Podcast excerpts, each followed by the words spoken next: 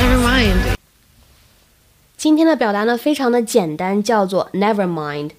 never mind 什么意思啊？表示没事了。比如说，本来你在纠结一个事情，后面想一想，哎，算了，还是别想了，就可以说 never mind。Stephen 看 Elena 心情不好，问他你怎么了？